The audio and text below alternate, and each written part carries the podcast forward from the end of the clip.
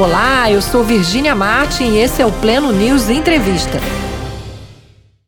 Hoje vamos conversar com a deputada federal Flor de Lis. Procurada pela nossa reportagem, ela decidiu falar a respeito dos últimos acontecimentos que envolvem seu nome como suspeita de ser a mentora do assassinato de seu marido, o pastor Anderson do Carmo. O líder religioso foi morto no último dia 16 de junho na garagem de casa em Niterói, no Rio de Janeiro. Deputada, a cada dia mais depoimentos revelados vão criando pressão sobre a senhora, formando um cerco contra a Flor de Lis. A senhora afirma que todas essas falas são mentira. Em sua opinião, por que tantos filhos então estão comprometendo a senhora? Olha, Virginia, esses depoimentos, eles já existiam, apenas foram expostos para a mídia. Não é uma coisa que não existia.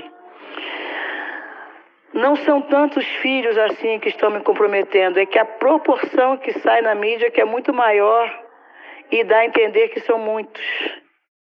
Flor de Lis, a senhora sempre foi um ícone de família e de unidade com muitos filhos. Como a senhora acha que será, então, a sua família após a resolução deste triste episódio? O que acha que poderá ser recuperado e também o que será perdido nisso tudo? Eu continuo acreditando na instituição chamada família. Depois do triste episódio, minha família continuará de pé.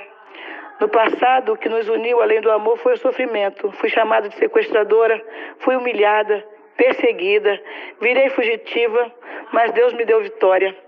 Não será diferente agora. Meu marido morreu, isso é um fato. Infelizmente não voltará mais, mas tudo que construímos juntos permanece. E enquanto eu viver, vão permanecer. A justiça será feita eu creio nisso. O que a senhora tem feito em sua rotina como deputada federal?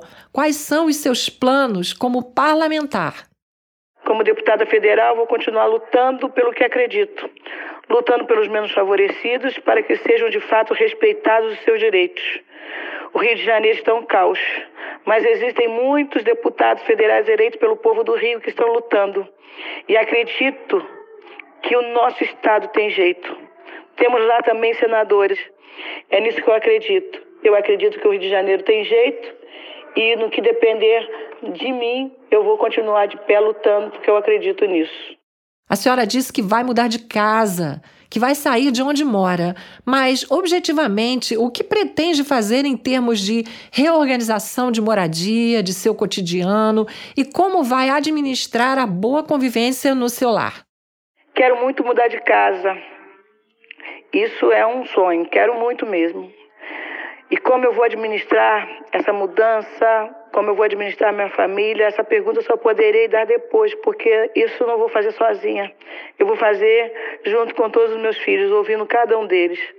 Caso a senhora seja intimada e presa, o que faria em prol de sua defesa e também de seus filhos que estariam sozinhos a partir deste desfecho?